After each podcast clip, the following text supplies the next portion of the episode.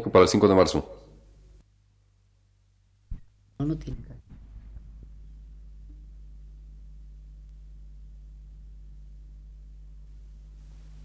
Radio Universidad presenta...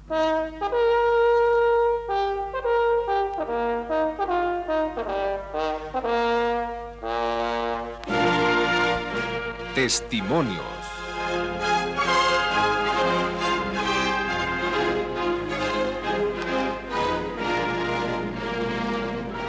Entrevistas a cargo de Josefina Solares.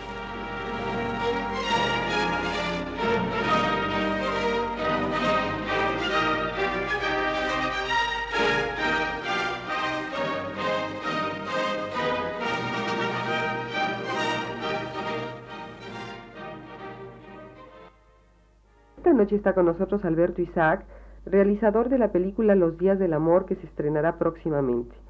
Señor Isaac, ¿cuáles son los problemas más graves a que se enfrenta el realizador en el cine mexicano? Mm, Yo creo que las, los problemas son comunes a cualquier cinematografía.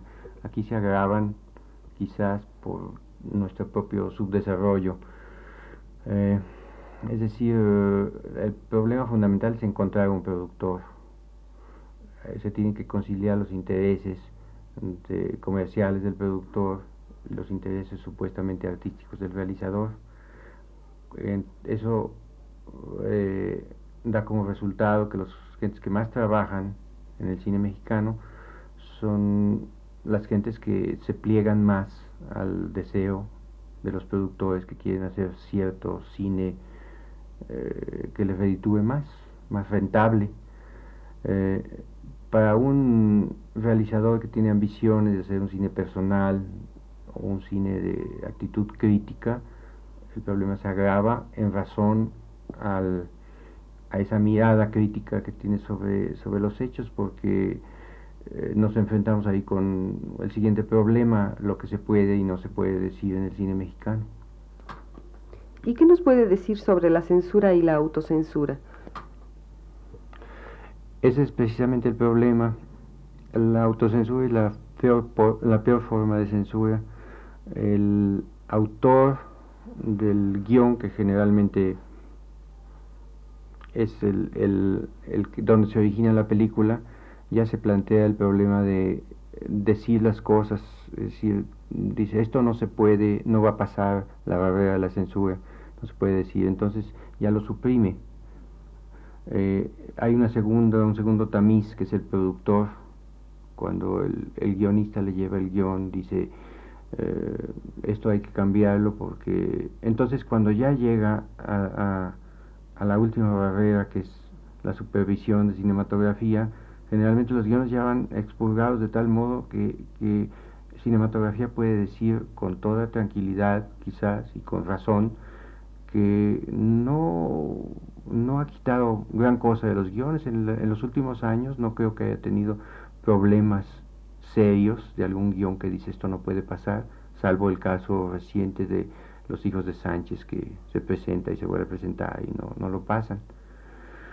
Eh, además, eh, hay que reconocer lo que ha habido cierta apertura, pero el problema de la censura es tan complejo, no se puede cargar todo sobre la actitud eh, oficial, es decir, además de, de, de, de la autocastración del, del autor y de, y de que después de la película sufre a veces eh, modificaciones a tal grado que, por ejemplo, yo sé que en el caso de Zapata no solamente hubo cortes sobre imagen, hubo cortes, hubo regrabación de sonido para quitar algunos gritos que parecían inoportunos o, o excitativas a, a la rebelión o algo así.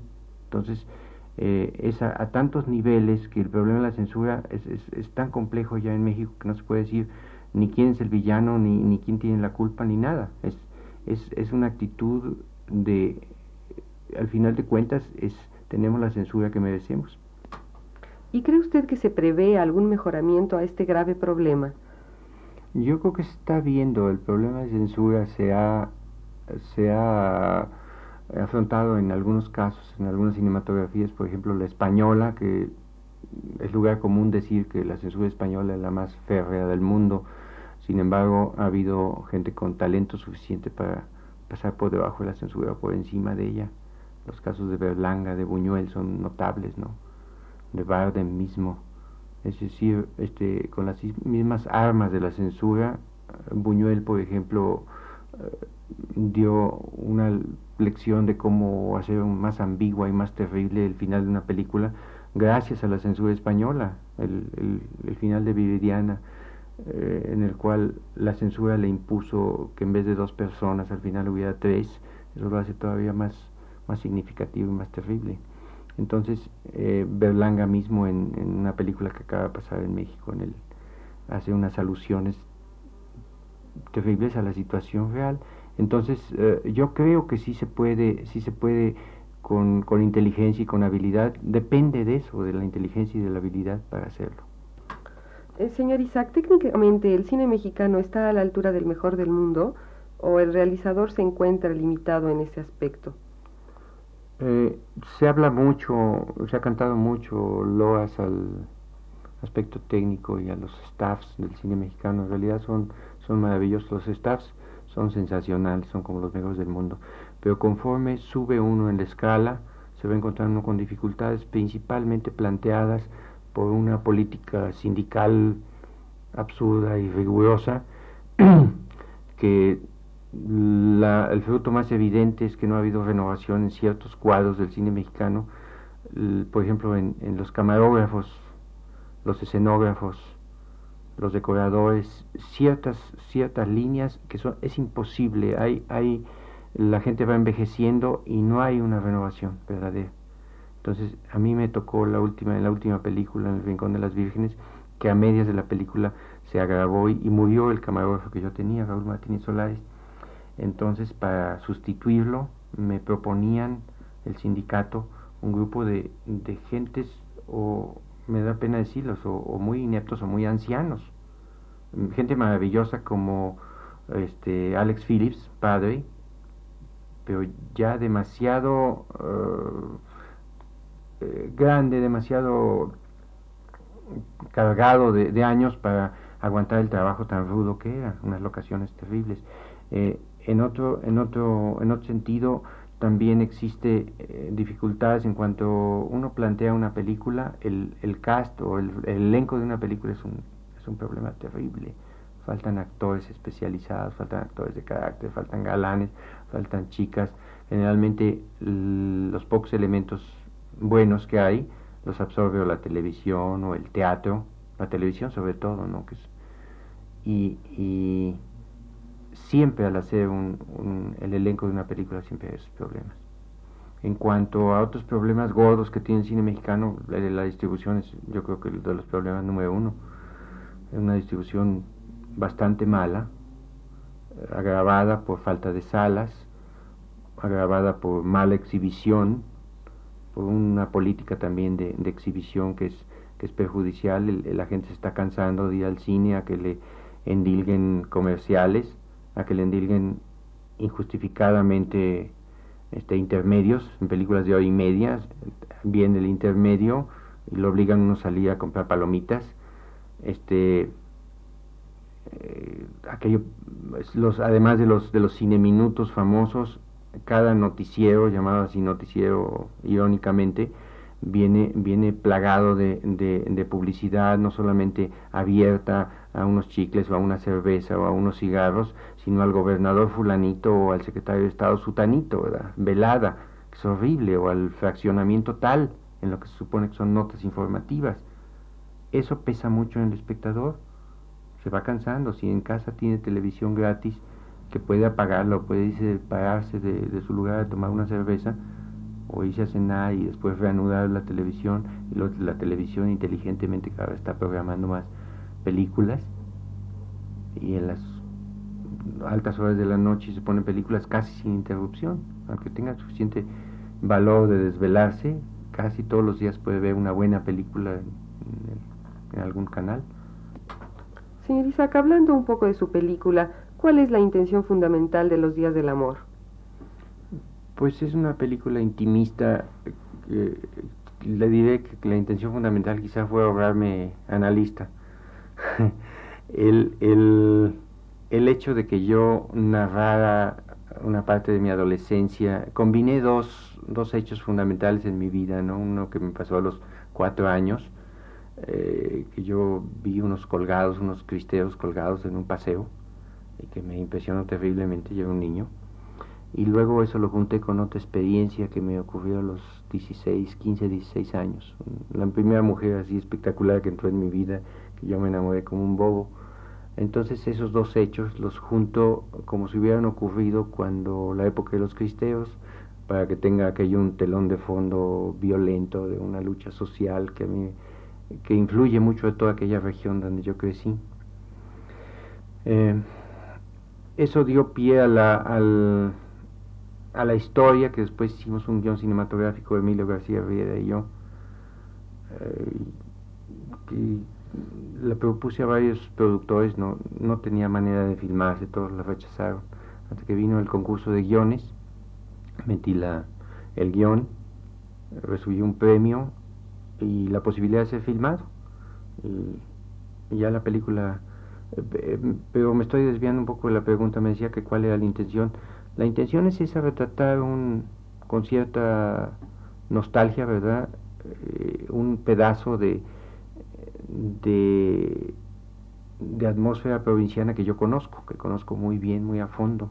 Entonces me interesó mucho eh, que, que la, la, atmósfera estuviera bien, bien recreada. En eso colaboró estupendamente mi esposa, haciendo escenografía y vestuario. Aparte de haber sido un poco una catarsis, ¿tiene su película alguna implicación social? Eh, creo que sí, creo que en la película se da un caso muy, muy común, cuando menos en toda una generación, no sé si las circunstancias sean las mismas ahora, es decir, es muy, muy común en mi generación la dualidad, la situación dialéctica dentro de una familia, de que los hombres son liberales y las mujeres religiosas y hasta fanáticas. Y eso en el marco de la rebelión cristera se acentúa mucho y quiero dar eso en, en mi película.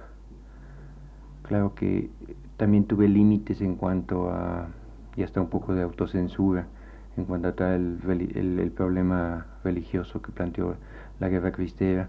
No, no pude ir a fondo del problema, el, la guerra cristera queda como telón de, como telón de fondo, ¿no? como background de un drama intimista que es el del muchacho, la toma de conciencia cuando que a la vez se le plantea su problema íntimo y hay cierto paralelismo con lo que está ocurriendo en el país en ese momento, sobre todo en, esa zona donde crecí yo, que se desarrolló la, la guerra cristiana con más violencia.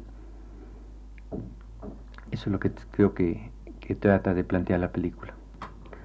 Señor Isaac, sabemos que recientemente terminó otra película, El Rincón de las Vírgenes. ¿Nos puede hablar un poco de ella? Sí, para El Rincón de las Vírgenes tomé dos cuentos de, de Juan Rulfo. Juan Rulfo, además de su eh, maestría reconocida por todos, eh, para mí tiene especial significación porque creo que su lenguaje y su, su medio en el que se mueve su mundo creativo. Es mucho el mundo que yo conozco desde la infancia, es decir, sus personajes hablan como la gente que yo oía hablar desde pequeño, entonces a mí me, me llegan muy de cerca sus narraciones, además Juan es amigo mío, le planteé la, el problema de, de adaptar estos dos cuentos, me dio mano libre, dice, toma todo el llano en llamas si quieres, o, o reas, eh, vuelve a ser Pedro Páramo si quieres, lo cual es una tentación formidable. ¿eh? eh entonces, o Talpa, que también se hizo ya, o, este, o el Gallo de Oro, por alguna circunstancia Juan no ha quedado conforme nunca con, con lo que se ha hecho en cine y puede que tampoco ahora. Yo, yo he tratado de, de jugar un poco, siempre estuve en la cuerda floja, hay una, hay una dualidad entre eh, lo que se interpreta de un personaje y lo, lo fiel, digo, de un, de, un, de un autor y lo fiel que puede uno ser a él. No me planteé el problema de fidelidad mucho. Yo creo que al transponerlo a otro medio que es el cine, la, la película tiene que ser una cosa diferente de lo que son los cuentos. Entonces no sé si Juan quedará conforme o no. Yo traté de dar el, sí el mundo rulfiano, pero interpretado a través de mi sensibilidad de, lo que yo conozco de esa gente. Entonces tomé eh, los cuentos Anacleto Morones y uno incluido en las últimas ediciones del Llano en Llamas que se llama El Día del Derrumbe más una pequeña narración verbal que él me hizo de un, de un hecho, y todo eso lo, lo ligué, creo que encontré el hilo conductor para que es el mismo Anacleto Morones y su contrapache, que es este Lucas Lucateo, eh, lo situé en, quizá no en, en la región esa, en No Man's Land, que, en la cual sitúa Rulfo sus, sus cosas, que es, eh, digamos, un pueblo ideal entre esta zona limítrofe entre Colima y Jalisco, sino más específicamente en, en Comala, que es un pueblo de Colima, que no es la Comala de, de Pedro Páramo, porque es una Comala verde, feraz, alegre y bonita, es un pueblo bonito, no es el pueblo destruido y polvoriento que describe Rulfo en Pedro Páramo. Eh, en ese en ese contexto físico desarrollé la historia. Eh, la película está terminada. Tuve un poco más de tiempo que en las demás filmaciones y estoy bastante contento con lo, menos, lo menos en lo que respecta a lo que salió, a lo que yo he visto en Roche. Todavía no la veo terminada, así unida y siempre sigue siendo un misterio lo que va a quedar. Creo que el, el reparto era la gente, yo considero que es el reparto ideal el, Indio Fernández como Anacleto Morones, me, en pantalla me da perfectamente la imagen que yo tenía de él y, y Alfonso Arau como Lucas Lucateo también está estupendo. Muchas gracias, señor Isaac.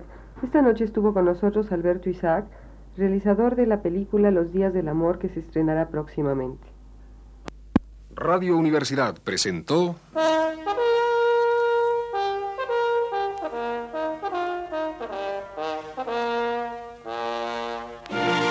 Testimonios.